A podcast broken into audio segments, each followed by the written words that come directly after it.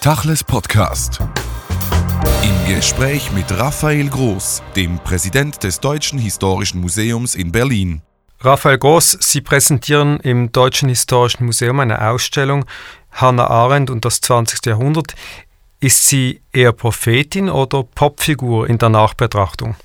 Man kann sicher sagen, dass Hannah Arendt eine oder vielleicht sogar die prominenteste Philosophin, politische Denkerin des 20. Jahrhunderts war und dass sie sehr populär ist. Die Ausstellung ist keine biografische Ausstellung, sondern sie stellen die Urteile Hannah Arendts über das 20. Jahrhundert in den Mittelpunkt.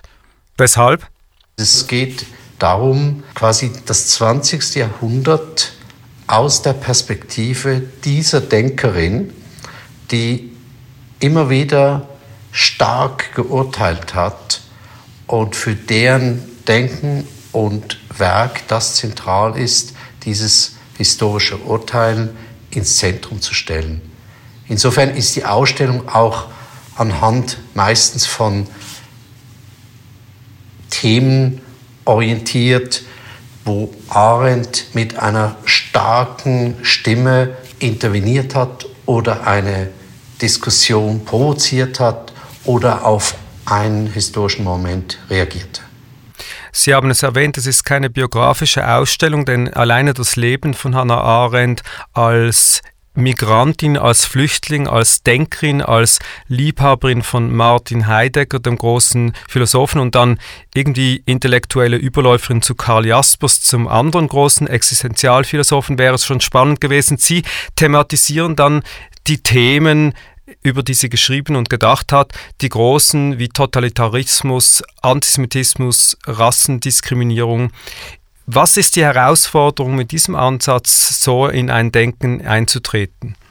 Also vielleicht sollte ich einen Satz voraus sagen, dass für uns das Stichwort, was auch sehr stark mit Arendts Denken und Werk verbunden ist, der historischen Urteilskraft, eine wichtige Orientierung für die Arbeit des Deutschen Historischen Museums bildet.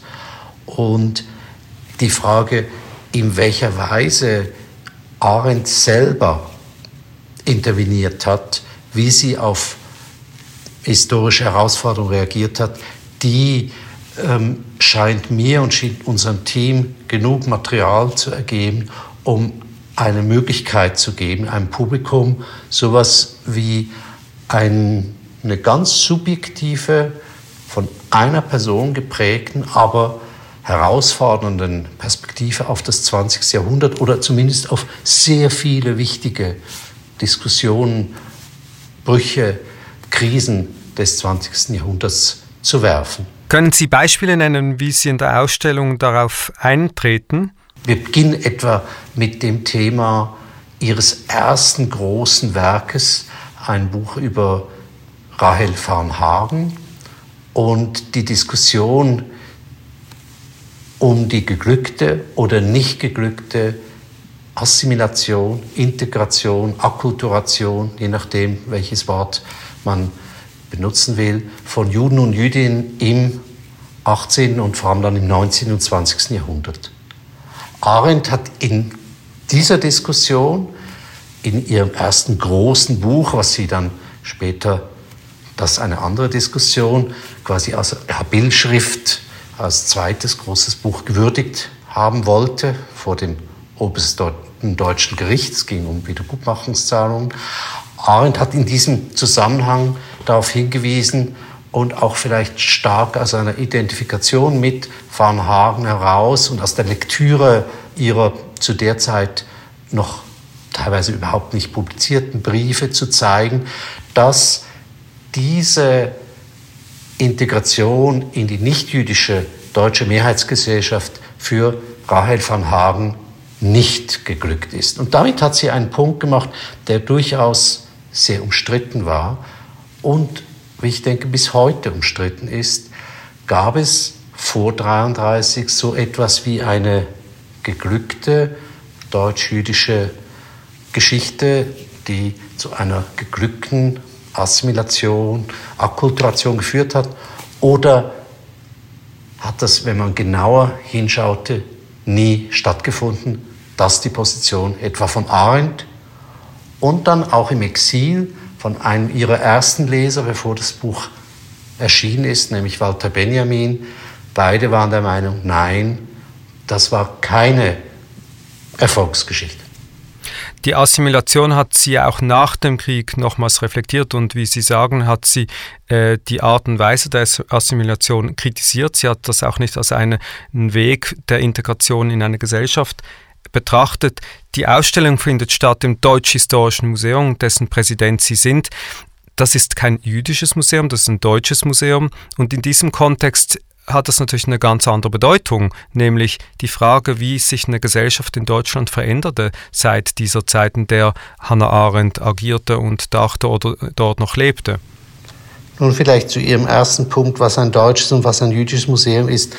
Äh, das hat man im letzten ähm, Jahr in vielen Diskussionen gesehen, ist ja nicht so, dass alle da der gleichen Meinung wären, äh, wie man das jeweils definiert und was man darunter versteht.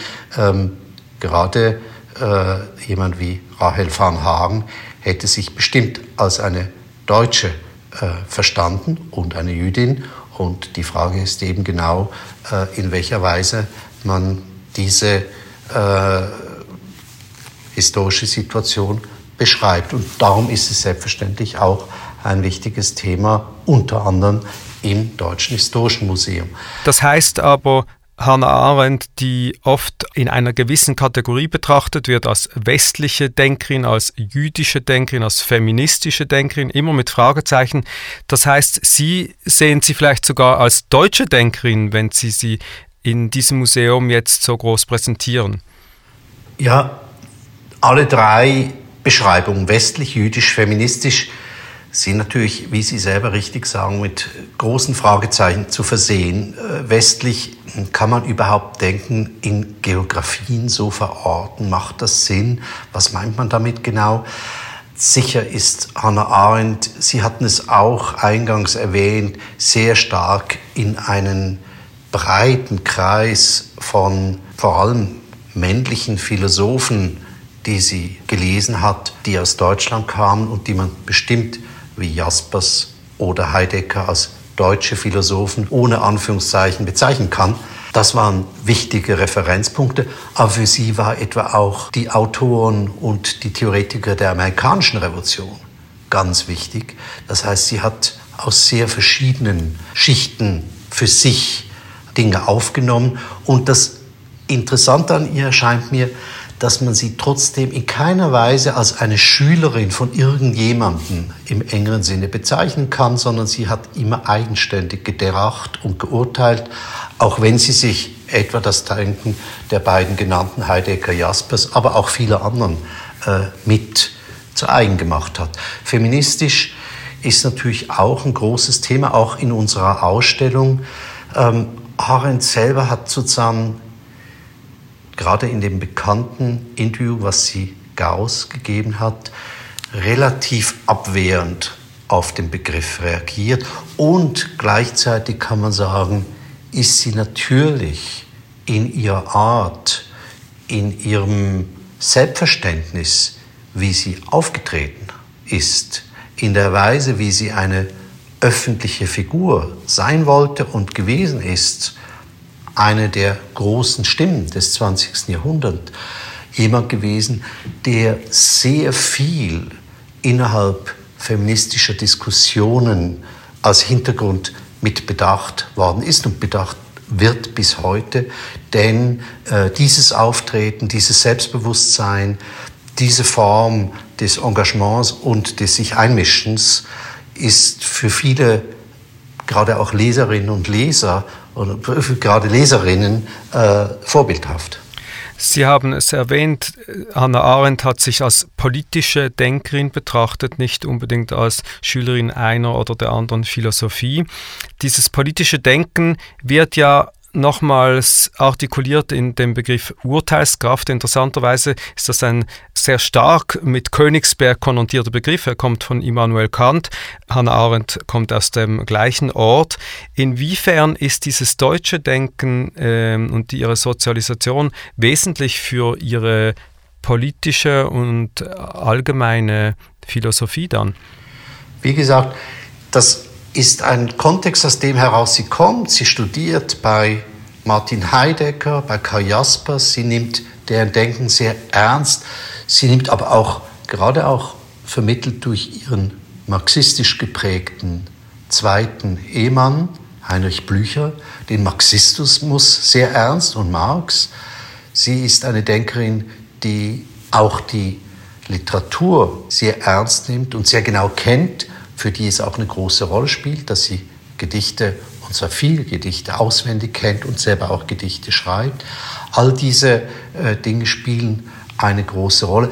Aber ich glaube, es ist schwer, sie so festzumachen. Sie ist wirklich jemand, der an zu vielen Orten gedacht hat, gelebt hat, gelernt hat, als dass man sie so in eine Schublade stecken könnte. Auch der Begriff der jüdischen Philosophin oder Denkerin ist bestimmt in vielerlei Hinsicht viel zu eng. Ähm, und das Interessante ist ja auch gerade, wie viel Widerspruch sie von jüdischen Kollegen, Kolleginnen, Zeitgenossen, nicht nur aus Israel und Amerika, sondern äh, eigentlich weltweit, ähm, insbesondere in der Auseinandersetzung um ihre Beurteilung von Eichmann äh, bekommen hat. Lassen Sie uns auf viele dieser Widersprüche eingehen. Sie war ja vor allem eine unabhängige Denkerin.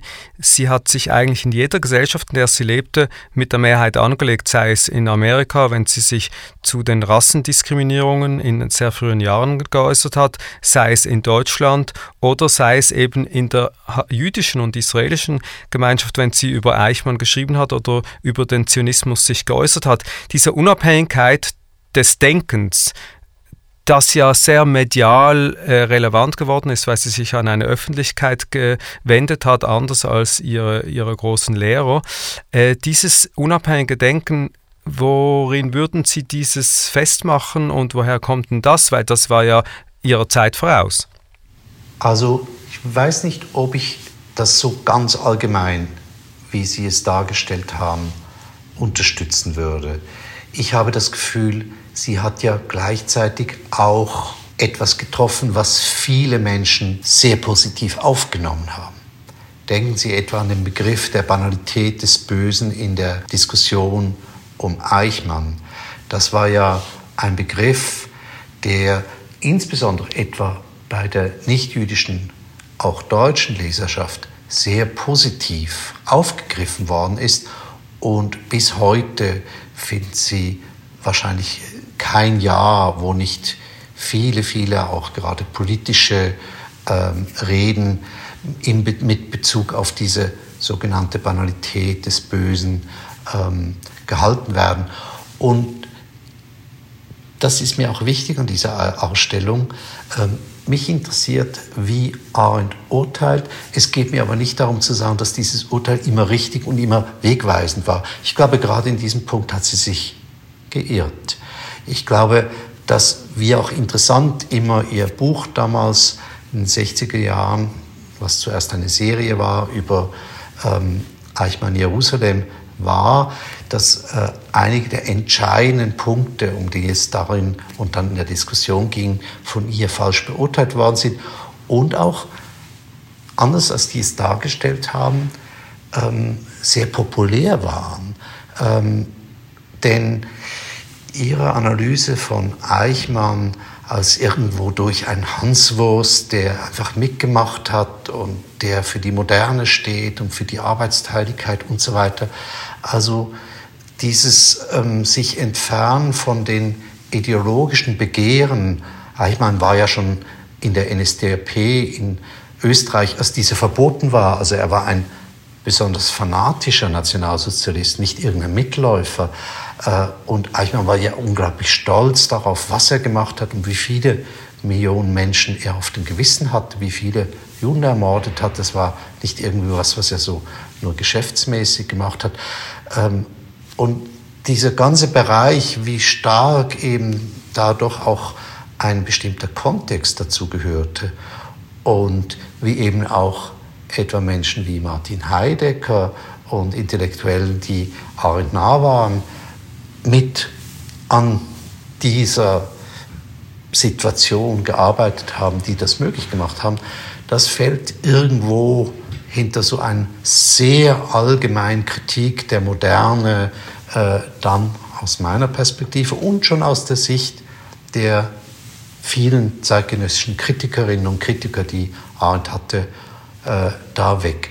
Das heißt, ich würde nicht sagen, sie war immer voraus und sie hatte immer recht. Das Interessante ist, dass sie sehr oft einfach unglaublich starke Urteile gefällt hat und damit große öffentliche Auseinandersetzung herbeigeführt hat. Und das, glaube ich, ist sehr wichtig und sehr ähm, beeindruckend an ihr, dieses sich in eine Öffentlichkeit hineinwagen und urteilen und dann auch die Kritik sozusagen äh, mit der die auszuhalten.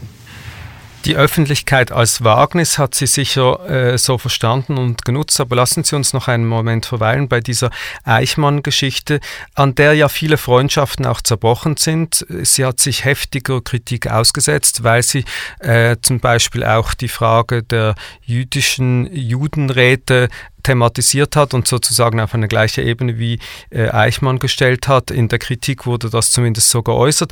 Aber diese Urteile, die sie gefällt hat und in ihrem Buch äh, Konklusionen, die sie beschrieben hat, die kommen ja nicht von irgendwoher. Da ist ja viel Substanz dahinter. Das heißt, um was ging es da? Sie war ja dann überrascht, dass die Kritik so heftig war und in dem äh, berühmten Interview mit Günter Gauss, das Sie vorhin angesprochen haben, versucht sie ja das nochmals einzuordnen und zu unterscheiden zwischen Kritik an ihrer Person, aber dann wiederum Kritik an dem, was sie geschrieben hat.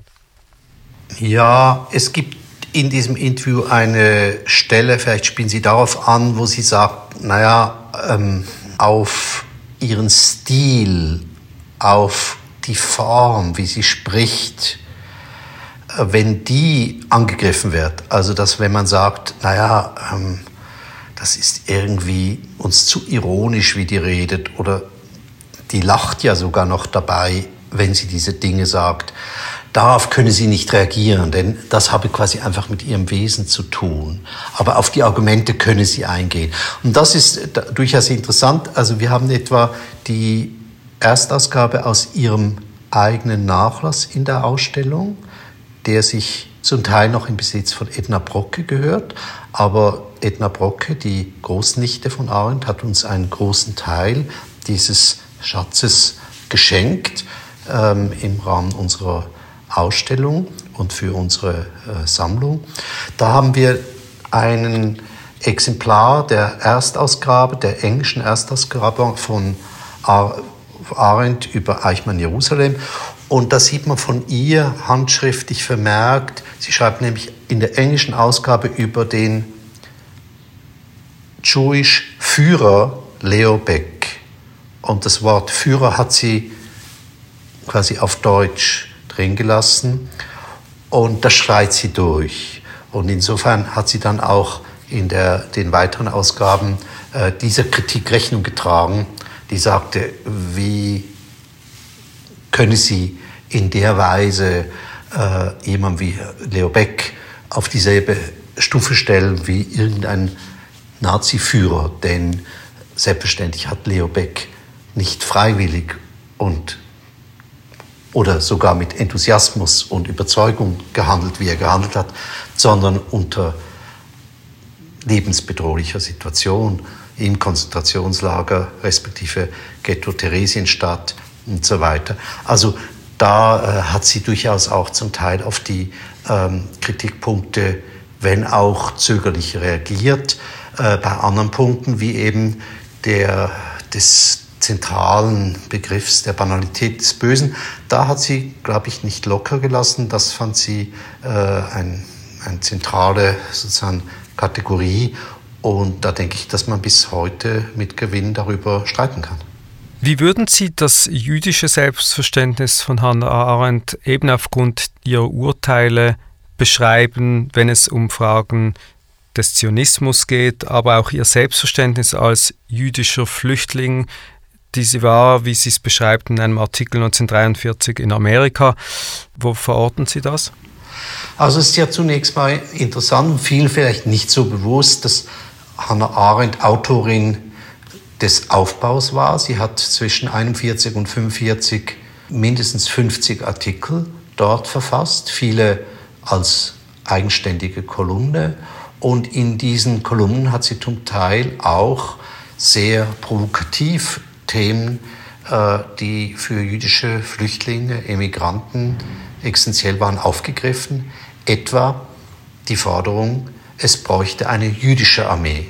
Also nicht eine jüdische Brigade, die innerhalb einer anderen Armee kämpft, sondern wirklich eine jüdische Armee. Und das war ein Thema, was durchaus äh, äh, umstritten war innerhalb äh, der zionistischen äh, Welt. Und äh, auch in anderen Punkten hat sie sich äh, geäußert, wobei auch das Interessante ist, während sie eben später durchaus kritisch ist gegenüber dem dann existierenden jüdischen Staat, ist sie ja auch sehr aktiv involviert, etwa in die Rettung von äh, Juden und Jüdinnen aus Europa in der illegalen Auswanderung nach damals Palästina.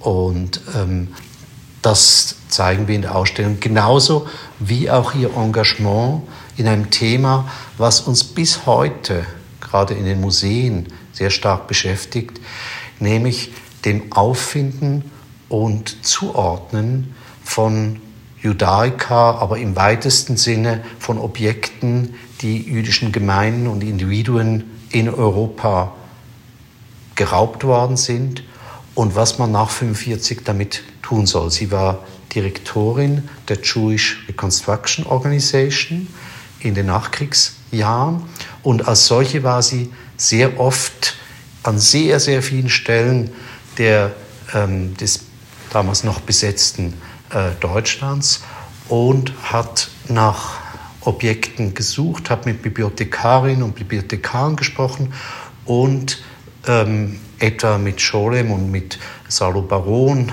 äh, darüber diskutiert und Überlegungen angestellt, wo sollen diese ähm, geraubten Schätze hinkommen, etwa an die neu gegründete Hebräische Universität in Jerusalem oder nach New York in jüdische Gemeinden oder nach Südamerika oder wo auch immer. Das heißt, sie hat an verschiedenen Stellen sehr konkret mit jüdischen Organisationen und Institutionen zu tun gehabt oder hat diese sogar vertreten. Und das ist vielleicht durch die Wucht der Auseinandersetzung um ihr Eichmann-Buch in den 60er Jahren etwas in Vergessenheit geraten. Wenn wir über Hannah Arendt sprechen, sprechen wir nicht nur über die Vergangenheit, sondern über eine sehr aktuelle Denkerin. Und wenn wir zwei Themen aufgreifen wollen und vielleicht sogar in der Gegenwart spiegeln, nämlich ihre Theorie zum Totalitarismus, Populismus, aber auch zum Thema Migration.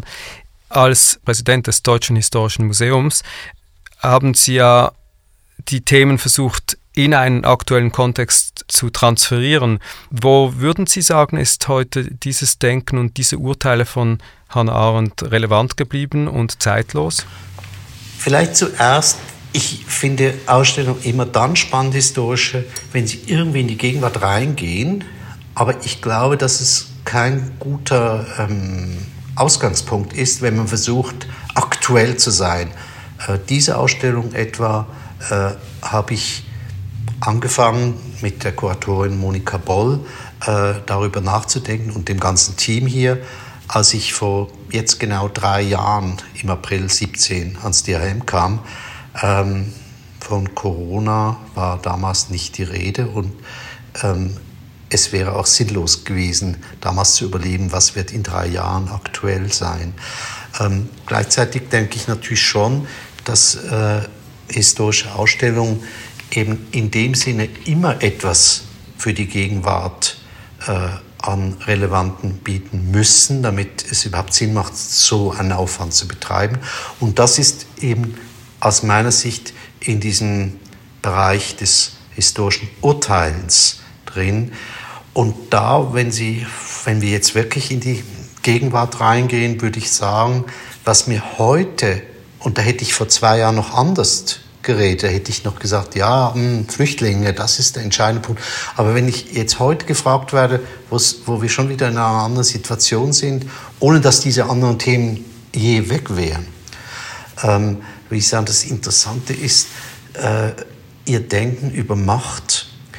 Ähm, bei Arendt ist es unglaublich interessant, dass sie ein sehr positives Verhältnis zur Macht hat und zwar Macht immer darin sieht, dass es in vielen Händen liegt und in Institutionen und dass erst dann, wenn Macht zerfällt, Gewalt eingesetzt wird.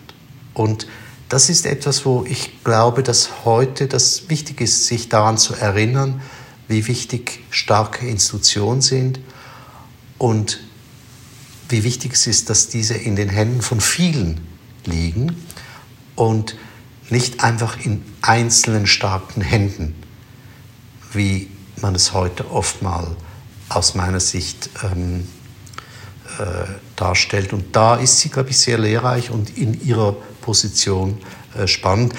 Andere Punkte sind natürlich uns in den letzten Jahren immer wieder vor Augen gekommen, wie sie beschreibt, dass die Menschen, die eine Erfahrung, wie sie es nannte, eine totalitäre, aber man kann auch sagen eine narzisstische, äh, nationalsozialistische Geschichte hinter sich haben, wie für die die Unterscheidung zu, zwischen Fakten und Meinungen sich immer mehr auflöst.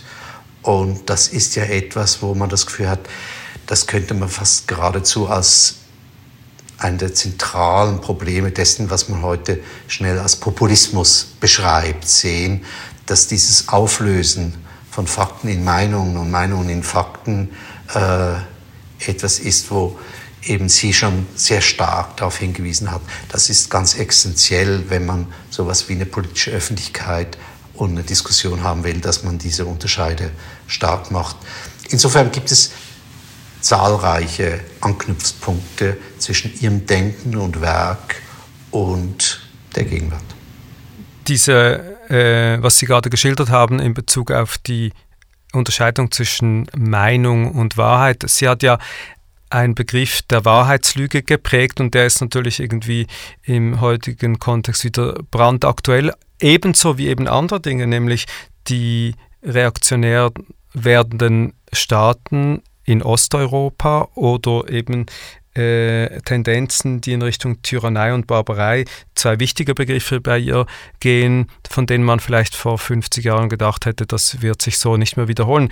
Wenn man Hannah Arendt als eine Denkerin verortet, die ja mit griechischer äh, mit der griechischen Antike zuerst begonnen hat, in ihren Studien und über lange Zeit geforscht hat, auch äh, ich glaube evangelische Theologie studiert hat, wenn man sie in diesem Kontext anschaut, also nicht nur eine, die das 20. Jahrhundert studiert, wieso ist sie dann so relevant geworden für dieses 20. Jahrhundert in ihrem Denken? Ich glaube, das Interessante bei Arendt durch die Verknüpfung ihrer Biografie und ihres Denkens und ihrer Urteile ist. Und sie hat eben keine ungebrochene Biografie, die man so leicht verorten kann in einer Tradition, sondern sie steht in einer Tradition, sie kennt diese Tradition, sie ist darin sehr gebildet, das merkt man überall äh, in ihren Schriften. Und gleichzeitig gibt es eben da Brüche, etwa, wir zeigen es direkt in der ersten Station, wo ihr die Staatsangehörigkeit abgesprochen wird, 1938. Plötzlich hat sie keine Staatsangehörigkeit mehr. Und plötzlich muss sie darüber nachdenken, was das eigentlich bedeutet. Und sie tut das als eine Philosophin, als eine politische Denkerin. Und gerade diese Überlegungen etwa führen zu Texten, die heute noch brandaktuell sind, wo sie eben über We Refugees, wir Flüchtlinge nachdenkt, in einem Beitrag für das amerikanische Magazin Commentary etwa. Und insofern habe ich das Gefühl, das Interessante bei ihr ist, sie hat, sie hat diese Traditionslinien, die sie aufgreift, aber sie hat eben ihre eigene, sehr individuelle Biografie und da passieren dann immer Umbrüche bei ihr, Denken Sie etwa in dem Gauss-Interview, und das haben wir auch als Exponat ganz ins Zentrum des ersten Stockwerks der Ausstellung gestellt, wo sie sagt, das, was in Auschwitz passiert ist, das hätte nicht passieren dürfen. Und wir haben dafür eigentlich noch gar keine politischen Begriffe. Denn alles, was bisher passiert ist, das konnte man irgendwie in Friedensschlüssen, in irgendwelchen Mechanismen wieder heilen, so schrecklich es auch immer war. Aber dies, sie nennt es dann die, die, die Produktion von Leichenbergen, das nicht. Man kann hier diskutieren über jedes Wort, was sie benutzt hat, ob das überhaupt das Richtige ist. Das Interessante ist ja, dass die Nationalsozialisten gerade keine Leichenberge produziert haben, denn sie haben die äh, Leichen ja kremiert und haben versucht, möglichst unsichtbar zu machen, was sie an Morden getätigt haben. Aber trotzdem, das ist sozusagen ein Moment, der plötzlich mitten bei ihr in ihre Biografie reinkommt und dann auch ihr Denken verändert und wo man dann eben nicht mehr einfach sagen kann, ja, sie ist eben eine Schülerin von Heidegger oder von Jaspers oder äh, eine Konservative oder eine Liberale, sondern da fließen so viele Dinge ineinander, dass man sie, und das ist wirklich das Spannende an Arendt, praktisch nicht auf den Griff bringen kann. Ich merke das auch selber, wenn ich jetzt darüber spreche, wie schwierig es ist.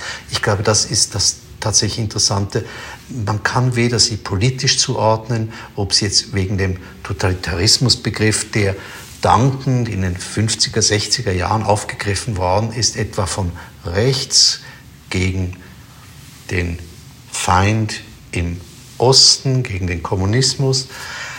Man kann nicht einfach sagen, sie war eine rechte, konservative Denkerin, auch wenn das vielleicht jetzt bei diesem Begriff so scheint wenn man dann die Flüchtlingsthematik anschaut, man kann auch einfach nicht sagen, sie ist also eine radikal Linke, die äh, die Staatsbürgerschaft ganz ablehnt.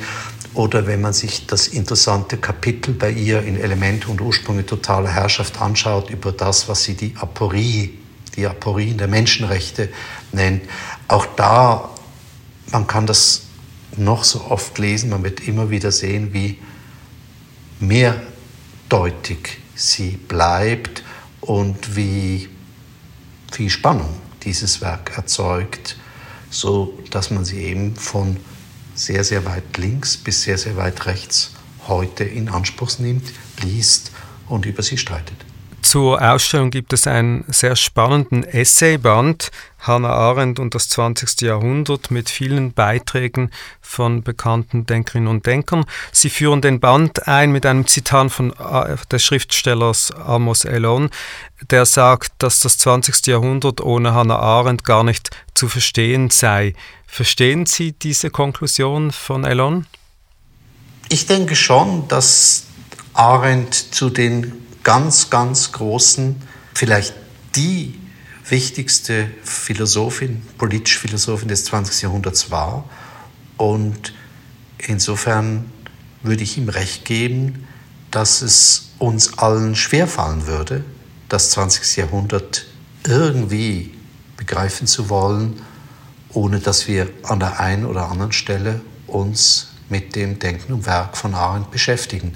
Das heißt aber noch lange nicht, dass wir sagen, dass sie jeweils die richtigen Schlüsse daraus gezogen hat. Und ich hoffe, dass unsere Ausstellung diese Form der Differenziertheit auch gerecht wird. Denken Sie etwa daran, wir haben ein fast letztes wahrscheinlich Interview mit der Philosophin Agnes Heller aus Budapest machen können, die Nachfolgerin auf dem Lehrstuhl von Arendt in New York war und die Arendts Buch über die ungarische Revolution von 56 dort in diesem Interview, was wir in der Ausstellung zeigen und das auch online verfügbar ist, macht, wo sie ihre Vorgängerin Hannah Arendt, die wie sie eine jüdische Philosophin aus Ostmitteleuropa ist, gewesen ist, sehr stark kritisiert und sagt, mm, die Vorstellung, die sie etwa für Ungarn nach der Revolution hatte, die sie in diesem Buch beschreibt, die waren doch eher romantischer Natur. Und ich sage das nicht, weil ich jetzt unbedingt sagen will, ähm, Agnes Heller hatte recht, sondern ich sage das, dass ich denke, dass wir als Museum die Möglichkeit eröffnen, dass man über Arendt nachdenkt Aber Sie haben eingangs gesagt, ist sie eine Popfigur? Das ist sicher nicht, was uns interessiert, eine Popfigur zu gründen. Sie haben vorhin erwähnt, dass Sie vor drei Jahren mit den Vorbereitungen der Ausstellung begonnen haben. Das war der Zeitpunkt, als Sie zum Präsidenten des Deutschen Historischen Museums gewählt wurden. Das hat ja was Programmatisches, dass Sie jetzt Hannah Arendt, äh, die staatenlose äh, Flüchtling, die Exilantin zurück nach Deutschland bringen. Wieso das als erste große Ausstellung aus Ihrer Feder sozusagen? Zurück nach Deutschland, würde ich sagen, ist eine große Übertreibung. Hannah Arendt ist in Deutschland unmittelbar nach dem Krieg sehr früh, gerade durch Dolf Sternberger und Jaspers, das zeigen wir auch in der Ausstellung, zurück nach Deutschland in einer gewissen Weise gebracht worden als Stimme. Sie hat äh, in den Nachkriegszeitschriften, die gegründet worden sind und die in den 50er Jahren eine große Rolle spielen und in den 60er Jahren viele wichtige Texte publiziert, zum Teil im Original, zum Teil in Übersetzungen, etwa Texte wie Organisierte Schuld oder äh, andere Diskussionsbeiträge, die sie gemacht hat. Sie ist also eigentlich unmittelbar eine Stimme gewesen, auch zur Zeit von der Diskussion. Das Eichmann-Buch gab es sogar einen ganzen Sammelband, der sich der Kontroverse gewidmet hat. Ähm, insofern greife ich eher etwas auf, eine breite Diskussion. Und ich hoffe, dass wir es aber so machen, dass man in unserer Ausstellung etwas über das 20. Jahrhundert lernt und wir den Begriff, den ich tatsächlich programmatisch von Arendt gerne aufgreife, nämlich denjenigen der historischen Urteilskraft als zentralen Begriff für die Aufgabe unseres Museums versuche fruchtbar zu machen und dem Publikum die Möglichkeit zu geben, nicht einfach nur Fakten und äh, sogenannten Facts und Figures aufzunehmen, sondern eben sowas wie eine Konfliktausstellung zu sehen, dadurch zu gehen mit interessanten Objekten, aber eben auch mit äh, bis heute offenen Fragen und Arendt immer im Zentrum als diejenige, die ein Urteil vorgibt, wo man sich dann daran reiben kann, sei es etwa, wie sie über Kolonialismus sehr früh nachdenkt, wie sie über die ähm, Schultrennung in Amerika nachdenkt in Schwarz und Weiß und da interveniert, sehr unpopulär interveniert, indem sie sagt, das ist eine Frage der Gesellschaft und nicht der Politik. Wir sollen uns nicht einmischen von politischer Seite aus und sagen, diese Schulen müssen alle gemischt sein. Und viele andere Themen, auf die wir im Laufe des Gesprächs schon eingegangen sind. Raphael Gross, vielen Dank für das Gespräch. Ich danke Ihnen. Tachles Podcast.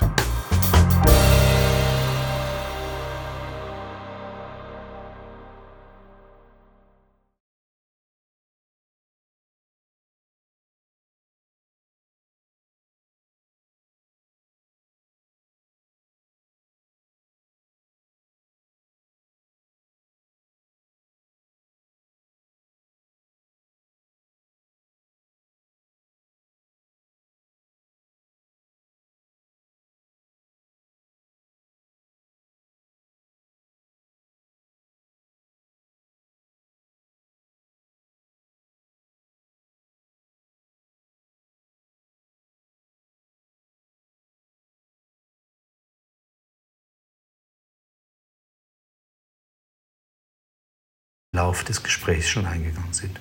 Raphael Gross, vielen Dank für das Gespräch. Ich danke Ihnen. Tachles Podcast.